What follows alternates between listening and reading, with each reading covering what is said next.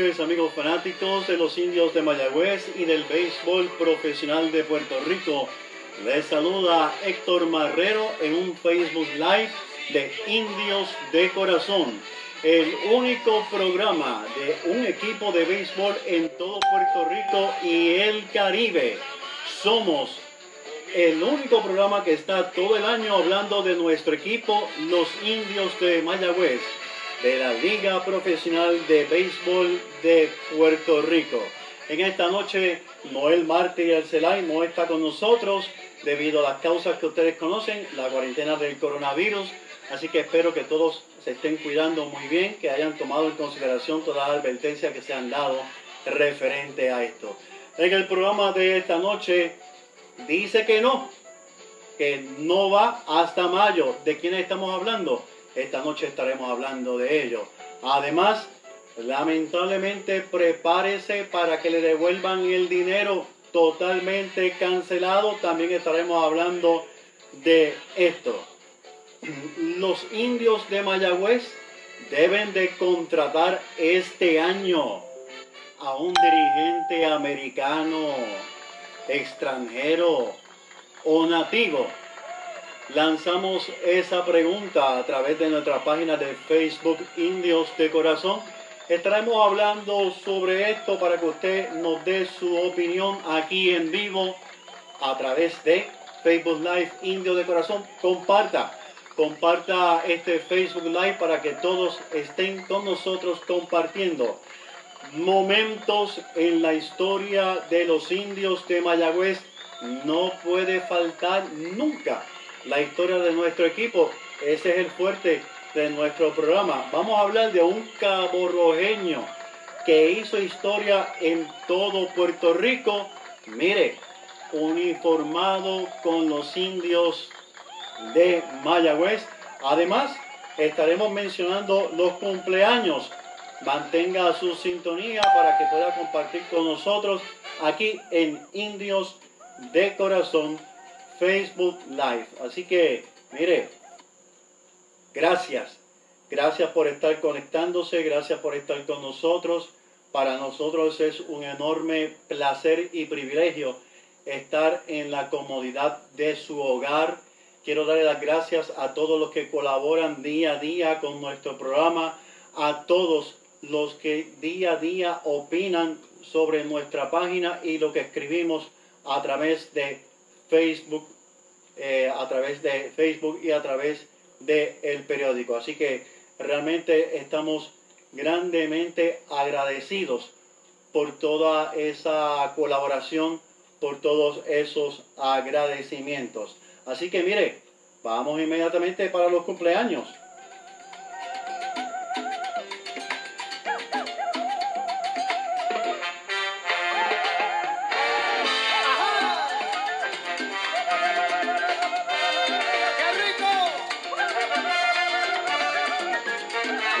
Salsa soy malo.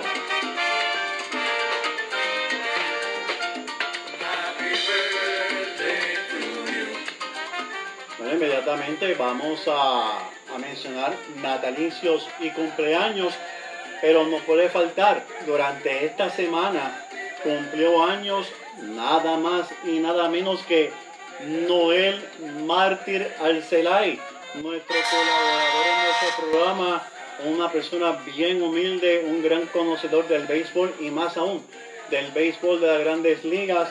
Le deseamos cumpleaños a nuestro gran compañero Noel Mártir Alcelay. Además, otro que cumplió años, otro buen indio y buen amigo coleccionista, Edwin Flores. Edwin Flores, muchos saludos para ti que cumpliste también años en esta semana. Vamos a hablar de los jugadores de los indios de Mayagüez que eh, cumplieron años en, en, esta semana, algunos de ellos ya fallecidos, pero mire, eh, Bob Bardee, Bob Bardee jugó con los indios de Mayagüez en la temporada del 1938-39. Sí, cuando comenzó el béisbol semiprofesional en Puerto Rico, porque el 38-39 comenzó el béisbol semiprofesional en Puerto Rico, luego dos años fue que se desligaron y comenzaron como béisbol profesional de Puerto Rico. Pues nació el 16 de marzo del 1914, falleció el 14 de enero del 2000 en la temporada del 38-39, fue tercero en ponches con 75. Otro también que esta semana cumplió años, que jugó con los indios de Mayagüez del equipo campeón del 1988-89, fue Chris Hall. Chris Hall en 103 turnos batió 23 hits, impulsó 11 carreras, tuvo un promedio de bateo para 2.23. Otro que cumplió año el 20 de marzo, nació él del 1956, Witty Conde, a quien le extendemos un gran saludo y a toda la familia Conde que siempre nos han respaldado. Así que lo saludamos grandemente. Witty Conde fue coach del equipo campeón de Mayagüez 2011-2012. Como todos saben, hijo del legendario pelotero de Mayagüez y Ponce, el gran Witto Conde. Otro pelotero que cumplió años esta semana, en esta ocasión el 21 de marzo, nació en el 1966, fue Roger Smithberg. Roger Smithberg perteneció al equipo de Mayagüez del 92 al 93. Mire, este hombre en entradas lanzadas fue cuarto en la liga, lanzó 59.2 entradas.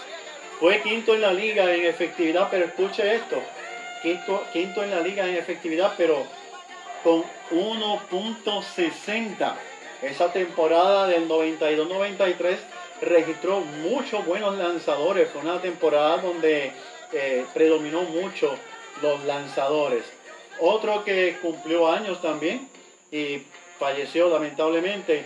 Él cumplió el 22 de marzo del 27, falleció el 9 de septiembre del 2018 jugó en la temporada del 1954-55 con los indios de Mayagüez.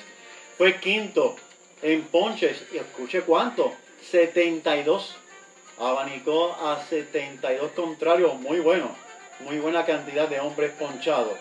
Otro que cumplió años en 24 de marzo, nació en el 85, un jugador cubano que estuvo con Mayagüez, primera base, tuvimos la oportunidad de entrevistarlo un hombre muy humilde, estamos hablando de José Julio Ruiz.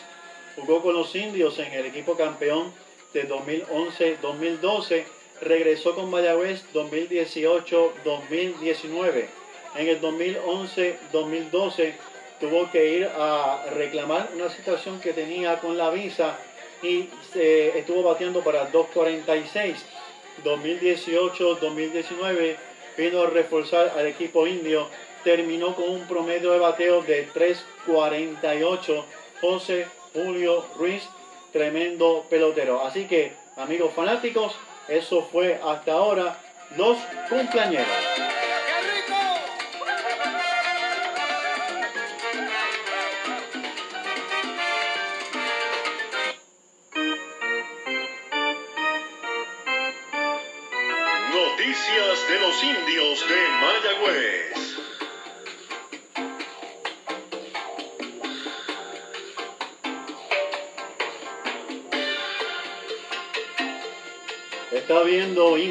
Corazón a través de nuestra página oficial. Gracias a todos los que están escribiendo, a todos los que se están conectando en esta noche. De verdad que agradecemos grandemente. Tom Gamboa, saludos para el gran Tom Gamboa que también se ha conectado por aquí. Eh, gracias a todos por sus comentarios. Así que estamos aquí, estamos en vivo a través de mi casa con los efectos especiales de los perros que los grillos y todo eso, pero eso es parte de... Bueno, pronto estaremos a través de WKJB 710 AM, el hogar oficial de los indios de Mayagüez, tan pronto pase toda esta emergencia del coronavirus. Bueno, no va hasta mayo la temporada de grandes ligas y no es para menos se entiende la razón por la cual la temporada va a comenzar en mayo. Esto obviamente ha traído pues, dificultades a muchos peloteros, así que yo me imagino que si ellos están diciendo que por ahora van a comenzar en mayo, pues entienden ellos que eh, cuando pase marzo la emergencia del coronavirus debe estar descontrolado porque entiendo yo que el mes de abril, varias semanas antes de comenzar, o, o, sabrá Dios si hablan de mayo, pero a finales de mayo también, que eso es posible. Pero saben que los peloteros tienen que ponerse en condiciones. Debido a esto, mire, lamentablemente va a tener que reclamar el boleto que usted compró para la serie de béisbol entre los Marlins y los Mets que ha sido cancelada, no pospuesta, ha sido cancelada por lo menos hasta la fecha de hoy.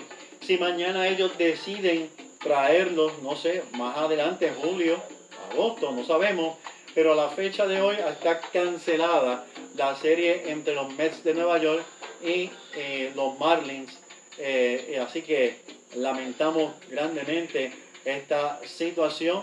Había muchos fanáticos eh, ilusionados con esta serie y además saben que ocurrieron ciertas cosas que ya Carlos Beltrán pues, no estaba al frente del equipo de los Mets. Mire, le recomiendo que entre a la página Baseball 101. En Baseball 101 usted puede encontrar muchas estadísticas, no solamente de los indios de Mayagüez, sino también de muchos peloteros que han participado en Puerto Rico. Y cuando usted busca un pelotero, por ejemplo, de Mayagüez, si jugó en grandes ligas, ahí mismo le da la oportunidad de ver lo que registró en grandes ligas y en ligas menores. Si fue un pelotero que participó en las ligas, ligas negras, pues también tiene la gran oportunidad de entrar, ver lo que este jugador hizo en Puerto Rico o con Mayagüez y puede también accesar a sus estadísticas en el béisbol, eh, las ligas negras. Así que la página Béisbol 101 de nuestro gran amigo Jorge Colón Delgado está disponible. Y hablando de Jorge Colón Delgado, mire, el libro de los indios de Mayagüez, la historia completa de nuestro equipo, 447 páginas. Vea esto, un libro completamente ancho, una pulgada y un cuarto. Yo lo medí, una pulgada y un cuarto, 447 páginas, incluye fotos que usted nunca ha visto. Además, la historia del equipo de Mayagüez y del béisbol en Puerto Rico comienza hablando desde el comienzo del béisbol, eh, valga la redundancia, en Mayagüez, desde el 1898 hasta la temporada 2018-2019. Así que el libro todavía está disponible. Otra buena noticia, el cómics Indios de Corazón, ¿lo ven? ¿Lo ven por aquí? El cómics Indios de Corazón, escrito por nuestro gran amigo Roberto Mercado. Pues mire, ahora salió en inglés, en inglés. Si usted le interesa, si usted lee inglés, ya está disponible. Simplemente escríbame al inbox, al igual que el libro de Jorge Colón Delgado, y hago los trámites para que usted se pueda conectar. Este libro cuenta la historia real de un campeonato de Mayagüez. Cómo la vio Roberto Mercado. Él nos las hace llegar aquí a través de cómics. Lo consigue en español, ahora en inglés. Así que si le interesa, puede escribirnos al inbox en Indios de Corazón, al inbox mío personal. Muy bien. Ustedes saben que cada vez que yo voy al parque Isidoro García, me gusta eh, compartir con todos ustedes, me siento un rato con ustedes, principalmente para escucharlos, escuchar sus preocupaciones, sus disgustos, escuchar los gustos, lo positivo y más aún escuchar eh, todas esas historias que ustedes nos cuentan sobre Mayagüez, eh, sobre esos relatos de lo que ocurrió hace años atrás o lo que ocurrió en ciertos momentos en los cuales yo tuve la oportunidad de estar con el equipo y me gusta compartir todo esto con ustedes. Este año, esta temporada, yo eh, comencé a notar muchas cosas que ustedes estaban comentando. Por ejemplo, todos sabemos que la temporada 2019-2020 de los indios de Mayagüez fue una temporada difícil. Fue una temporada muy difícil. Mayagüez contaba con un equipo fuerte. Un equipo que la alineación daba miedo. Y es la verdad. El equipo de Mayagüez en el papel asustaba a cualquiera. Incluso varios gerentes generales de otros equipos me decían, al equipo que hay que ganarle es a Mayagüez. Es el equipo más fuerte. Pero ¿qué sucede? El equipo arranca frío, comienzan a tener sus problemas, comienzan a surgir situaciones inesperadas y, y esto pues comienza a afectar al fanático de Mayagüez. Y el fanático de Mayagüez comenzó a expresarse tanto en nuestra página de Facebook Indios de Corazón como en otras páginas eh, de Facebook. Dicho sea de paso, saludo para Héctor Planteni, que nos está viendo. Él es el administrador y presidente de la página eh, Guerra eh, por la Liga de Béisbol Roberto Clemente. Gracias siempre Héctor por tu apoyo. También saludamos a todos los que se están conectando y los que están compartiendo este Facebook Live. Entonces, les decía, pues comencé a recoger todas sus opiniones y todo el mundo comenzó a gritar que Mayagüez necesitaba cambiar al dirigente que tenía en ese momento, en esta temporada era Jesús Motorita Feliciano. Y todo el mundo comenzó a, a gritar, a exigir que comenzaran a cambiar al dirigente. Y uh, al fin y al cabo eh, la gerencia, el gerente general Héctor Lotero, que tuvo que luchar, tuvo que trabajar mucho con el equipo de Mayagüez, eh, se decidió cambiar a Jesús Motorita Feliciano, a quien le damos nuestro respeto y admiración, tremendo pelotero en Puerto Rico. No, no, no, no, no se confunda, está entre los mejores en Puerto Rico Jesús Motorita Feliciano, pues es sustituido por Robinson Cancel. Robinson Cancel es original de Lajas. Yo siempre me acuerdo de Robinson Cancel con el equipo de Ponce. También tuve el privilegio y la gran oportunidad de, saludarlo, a igual que Irán Boca Chica y a todos los muchachos. Pues cuando Robinson Cancel coge el equipo de Mayagüez, eh, si no me equivoco, faltaban seis juegos, puedo que esté equivocado, pero faltaban seis juegos o faltaban ocho y Robinson ganó seis o ganó cuatro, ahora mismo falla mi mente.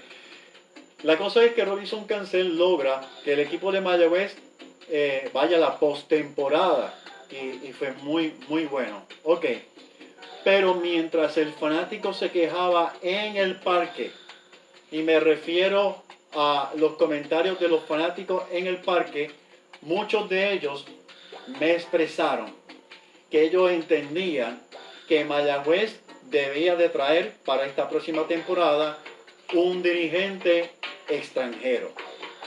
Para otros, los nativos son los que son. Yo me di la tarea de escribir, se publicó en el periódico Visión, se publicó en nuestra página de Facebook Indios de Corazón, lo que recogí de muchos de ustedes, los fanáticos, y así que hice un análisis de los campeonatos de los dirigentes extranjeros, los campeonatos de los dirigentes nativos, los subcampeonatos de los dirigentes extranjeros y los subcampeonatos de los dirigentes nativos. Esto arrojó lo siguiente y lo comparto para, con ustedes para que puedan opinar y tomen su conclusión. ¿Debe Mayagüez traer un dirigente extranjero para esta temporada? Esa es la pregunta, sí o no. ¿Qué arroja la estadística? ¿Qué arroja la historia? Vamos a hablar de los subcampeonatos. De los 18 subcampeonatos que tienen los indios de Mayagüez, en 15 ocasiones hemos sido subcampeones con dirigentes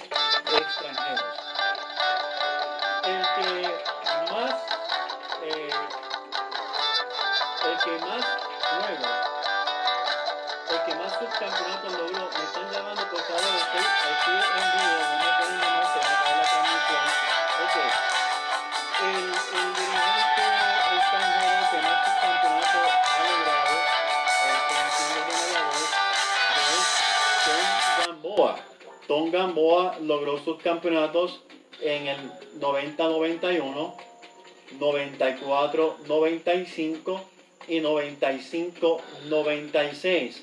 Eh, Tom Gamboa, eh, como ustedes saben, eh, se recuperó el año pasado de una intervención por, por cáncer y hace un momento lo saludamos, está, está conectado, está compartiendo con nosotros. Así que el dirigente extranjero que más subcampeonatos ha tenido con Mayagüez, repito, es Tom Gamboa. Los subcampeonatos fueron 90-91, 94-95 y 95-96. Los tres subcampeonatos con dirigentes nativos en Mayagüez fueron en el 80-81 Don Luis Orlando Gómez. 14-15, 2014-2015, Carlos Baelga, que todos sabemos que luego fue sustituido por Lino Rivera. Y también sabemos que el último subcampeonato de los indios de Mayagüez fue de Stephen Morales. Stephen Morales logró el último subcampeonato para un nativo con los indios de Mayagüez en la temporada 2018-2019. Fue candidato a dirigente del año, pero no logró el reconocimiento. Pero para nosotros, los indios de Mayagüez, Stephen Morales ha sido nuestro dirigente nativo estrella, obviamente sin, sin menospreciar a, a- los demás, a, a los demás eh, eh, dirigentes. Vamos a hablar de los campeonatos. Los 18 campeonatos de los indios de Mayagüez, 15, 15 han sido de dirigentes extranjeros y 3 han sido de dirigentes nativos. Opina usted en nuestra página qué le parece dirigente nativo, dirigente extranjero para el equipo de los indios de Mayagüez en esta temporada que debe de comenzar en noviembre. Eh, supuestamente los planes eran comenzar más temprano la serie del Caribe, por tanto se entendía que en Puerto Rico la liga iba a comenzar más temprano. Pero ahora con lo que está pasando con Grandes Ligas, aunque yo no veo ninguna, ninguna in- imposibilidad de que nuestra liga comience en octubre y sabrá Dios si en agosto, porque al fin y al cabo los jugadores de Grandes Ligas regulares, jugadores de Grandes Ligas regulares no están viniendo a, a- jugar en nuestra, nuestra liga. Hay varias excepciones. Recordamos a Kenny Vargas cuando estuvo regular eh, con, con Minnesota, jugó aquí. Eh, Eddie Rosario jugó aquí también. Eh, recordamos a varios jugadores. Alex Claudio, aún regular, jugó aquí, pero son sus excepciones. Entiendo que pueden venir más tarde a jugar con nuestro equipo. Pero el punto es el siguiente. El punto es que eh, de los 18 campeonatos, 15 han sido de dirigentes extranjeros. El dirigente extranjero que más campeonato ha logrado con los indios de Mayagüez es ese mismo, Tom Gamboa. Tom Gamboa eh, debutó con los indios de Mayagüez en el 88-89, se llevó el campeonato en su debut como dirigente y los otros dos campeonatos de Tom Gamboa con Mayagüez fueron en el 96-97 y 97-98. Así que Tom Gamboa es el dirigente extranjero con más campeonatos con nuestros indios de Mayagüez. Saludo Mario, saludo Mario para ti. El otro dirigente de Mayagüez extranjero que tiene más campeonatos. Saludos para Witty Conde. Witty, saludos, te saludamos en los cumpleaños también. Este, eh, Nick Leiva es el otro dirigente extranjero que más campeonatos ha logrado con los indios de Mayagüez. Esto fue en la temporada del 85 y en la temporada 2002-2003. Ahora, los dirigentes nativos. ¿Qué dirigentes nativos han logrado más campeonatos con los indios de Mayagüez? Dijimos que eran tres. De estos tres, Maco Olivera, a quien le extendemos un saludo, nuestro respeto, Maco. Gracias siempre por ser una, una persona que nos ayuda, nos orienta, nos atiende siempre estás ahí para nosotros, Maco, te damos las gracias. Pues Maco Oliveras es el dirigente nativo que más campeonatos ha tenido con los indios de Mayagüez. Esto fue en 2004-2005, el famoso año donde Jonathan Albaladejo eh, en la final ganó tres partidos y ganamos ese partido allá en Carolina contra los gigantes, obviamente 10 carreras a una, un partido para no olvidar. Así que Marco Olivera ganó 2004-2005 y ganó 2009-2010 allá en Aguadilla. Tremendo equipazo. Tenía Mayagüez en, aquella temporada. Randy Ruiz, estaba eh, eh, Andrés Torres, entre otros. Ese campeonato lo disfrutamos muchísimo. Me acuerdo que fui muchas veces con mis hijos allá al parque de Aguadilla. Así que el último campeonato de Marco Olivera, que tiene dos con Mayagüez, 2004, 2005, 2009, 2010. Y el último campeonato de Mayagüez fue en la temporada 2013-2014, que fue Carlos Baerga. Carlos Baerga logró el campeonato para Mayagüez. Así que es curioso que de los 18 subcampeonatos, 15 sean de dirigentes extranjeros y 3 de dirigentes nativos. Igualmente los subcampeonatos y los campeonatos, 18 campeonatos, 18 subcampeonatos, 15 dirigentes eh, extranjeros, 15 dirigentes nativos. ¿Qué opina usted? Mayagüez debe de traer dirigente extranjero o dirigente nativo para esta próxima temporada. Sería bueno conocer qué usted opina de esto. Ya veo que tenemos sobre 40 comentarios eh, sobre al respecto. Saludos para Octavio Crespo, Sergio René Ibarra, siempre allá de las piedras conectado, conectado a Wilfredo Willy Ríos, jugador de los indios de Mayagüez, próximamente estará con nosotros en el programa. Saludamos a todos los que se han conectado. Eh, y eh, la pregunta está puesta. ¿Qué usted opina? Dirigente nativo o extranjero para los indios de el Mayagüez. Así que la pregunta está puesta. ¿Opina usted? Vamos a momentos en la historia de los indios de Mayagüez.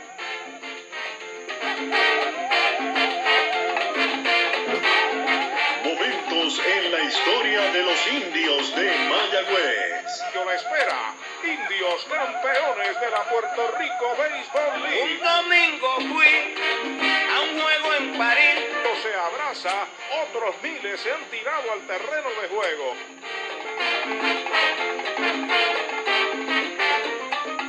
Momentos en la historia de los indios de Mayagüez.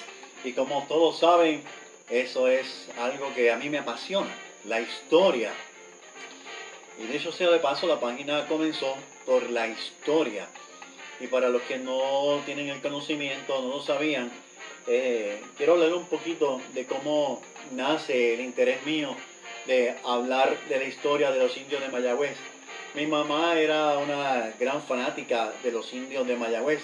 Desde niño crecimos escuchando la radio eh, escuchando los juegos en Mayagüez. Nosotros nos criamos allá en el residencial Sábado en Mayagüez y se escuchaba el público gritando acá hasta el residencial. Mi mamá tenía la costumbre que ponía el radio en el balcón de atrás y los vecinos se aglomeraban y allí mismo hacían empanadillas, bacalaitos, comían eh, y se pasaba bien chévere escuchando el juego, escuchando eh, los gritos de los fanáticos que llegaban hasta acá y mi mamá tuvo por costumbre guardar los periódicos. Ella comenzó a guardar los periódicos y a clasificarlos. Y estos periódicos, pues yo la ayudaba ya a recortarlos y todo eso cuando era nene. Y cuando ella fallece, yo heredo la parte grande de, estos periódicos. Y lamentablemente, eh, el tiempo, el tiempo, el clima, fue dañando los periódicos. Y fue cuando decidí que todo eso tenía que conocerse porque había muchas cosas que no se sabían de los jugadores de Mayagüez, muchas cosas que no se sabían de Mayagüez que estaban plasmadas en el periódico y así surge eh, María Nazario Saludos, que es la página de Facebook a la cual usted está conectada, Indios eh, de Corazón, y gracias a esto, a que comencé a contar la historia, pues el Señor me ha bendecido grandemente. Vamos a hablar un poco de historia y esta historia pues toca a Cabo Rojo, un buen pueblo, saludo para todos los caborrojeños. Y es que el jueves pasado, 19 de marzo, pero en la, eh, temporada de 1944, Arturo Toro se convierte en el primer jugador nativo y con uniforme de los indios de Mayagüez. Saludos para, para Jimmy, Jimmy eh, González. En el primer jugador nativo y con uniforme de los indios de Mayagüez en batear para el ciclo ante los cangrejeros de Santurce. O sea, que Arturo Toro logra establecer esa marca en la historia por primera vez en Puerto Rico. Arturo Toro Corbett nació el 21 de febrero de 1921 en el pueblo de Mayagüez. Jugó con los indios en la temporada del 41 hasta 46-47. Es interesante. Acumuló Arturo Toro los siguientes promedios de bateo. En la temporada de 1941-42 batió para 340. Fenomenal, fenomenal para Arturo Toro. Esa temporada hubieron unos promedios de bateo enormes. Eh, unos promedios de bateo grandísimos. Ahora bien, eh, en la temporada, eso fue 41-42, batió para 3.40.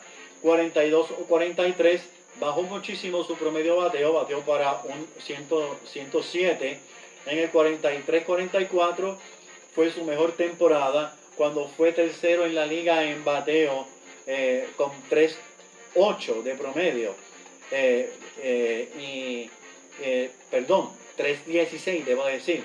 Fue su mejor temporada, 43-44 batió para 3.16 en la temporada, su última temporada con los indios de Mayagüez en el 44-45, batió para 300, nada mal, nada mal para Arturo Toro, que jugó con los indios de Mayagüez y repitió 45-46, bateando para 2.46, 47-48, 3.08 y me equivoqué, su última temporada fue 47-48 batió para 308. O sea, Arturo Toro fue muy bueno con el madero, con los indios de Mayagüez en la década de los 40.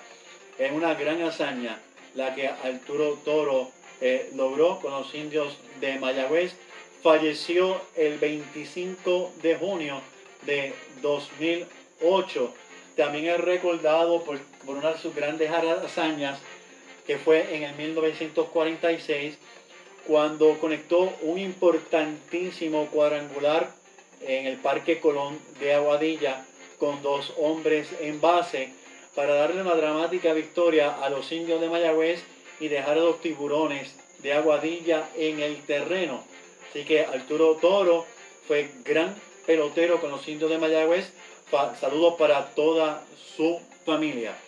Amigos fanáticos de los indios, Estoy preparando varios artículos, como dije al principio del programa, relacionados a sus inquietudes y relacionados a lo que hemos hablado. Ya hoy hemos hablado sobre el dirigente. ¿Debe Mayagüez contratar para la próxima temporada un dirigente extranjero o nativo?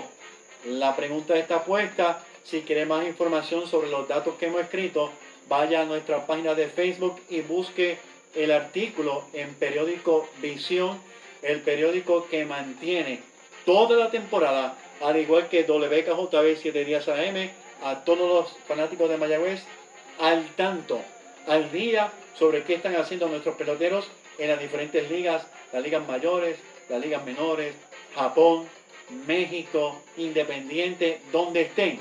Nosotros estamos llevándole a ustedes la información de nuestros jugadores, datos históricos como siempre, y día a día pero reconocemos a esos peloteros que cumplen años dando a conocer sus estadísticas. Así que también hay otra pregunta que hizo un artículo y está en nuestra página de Facebook Indios de Corazón. Y la pregunta es, ¿cuál ha sido el mejor jugador extranjero de los indios de Mayagüez de todos los tiempos? ¿Quién usted cree que ha sido el jugador extranjero mejor que ha participado con los indios de Mayagüez. Y es curioso porque esto no es fácil. No es fácil porque si usted le pregunta a una persona que hoy día quizás tenga 70 años, 60 años, ¿verdad? Le va a mencionar peloteros de las primeras temporadas, los 30, los 40, los 50, los 60, los 70, porque nosotros los fanáticos de la Mayagüez tenemos por costumbre que nos hablamos, eso es muy bueno, lo admiro y, y realmente los felicito a todos ustedes fanáticos de Mayagüez, porque cuando me siento con ustedes todos hablan de qué pasó, cómo pasó, historia de Mayagüez y eso enriquece mucho a los nuevos fanáticos, a los jóvenes. Así que hay otra pregunta. ¿Quién es el mejor jugador extranjero de todos los tiempos que ha estado conociendo de Mayagüez? Busque el artículo en nuestra página de Facebook para que usted pueda leer, analizar y si lo que analicé con sus estadísticas no está en el artículo, yo entiendo que es alguno, algún otro, pues mire, puede opinar. Y ya preparé el artículo sobre cuál es el mejor pelotero nativo que ha participado con los indios de Mayagüez. Sería justo eh, opinar a base de las temporadas. Yo creo que hay que tomar en consideración cuántas temporadas jugó con Mayagüez. Porque, por ejemplo, los extranjeros, hay jugadores extranjeros que tuvieron una temporada con Mayagüez. Otros estuvieron dos. Hubo otros jugadores que tuvieron tres, cuatro temporadas y más con el equipo de Mayagüez. Y lo mismo pasa con los, con los nativos. Hay jugadores que estuvieron con Mayagüez varias temporadas. Así que ese artículo de el mejor jugador nativo de los indios de Mayagüez de todos los tiempos, próximamente lo estará publicando el periódico Visión y lo estaré publicando en nuestra página de Facebook. Y yo lo que hice fue que los dividí. Nombré a cinco lanzadores para que usted pueda escoger de acuerdo a, sus números. Pero esos cinco lanzadores los escogí de acuerdo a lo que ustedes han escrito y lo que ustedes me han comentado. Igual, cinco jugadores de posición. Y cuando hablo de cinco jugadores de posición, no es que escogí cinco primera base, cinco segunda, no. Cinco entre todas las posiciones. De estos cinco peloteros, usted va a opinar quién es el mejor lanzador de los indios de todos los tiempos, quién es el jugador de posición mejor de todos los tiempos de los indios de Mayagüez. Este artículo estará próximamente eh, siendo eh, eh, publicado en nuestra página de Facebook. Así amigos fanáticos de los indios de Mayagüez, llegamos al final de nuestro programa. Les agradecemos grandemente su sintonía, le agradecemos grandemente su apoyo. Tan pronto todo se normalice, estaremos nuevamente en nuestra casa, allá en WKJB 710 AM. Héctor Marrero les agradece su sintonía, les agradece su apoyo, les agradece sus comentarios. Así que les deseo muy buenas noches. Cuídese, no salga, quédese en casa. Así que que Dios los bendiga. Buenas noches.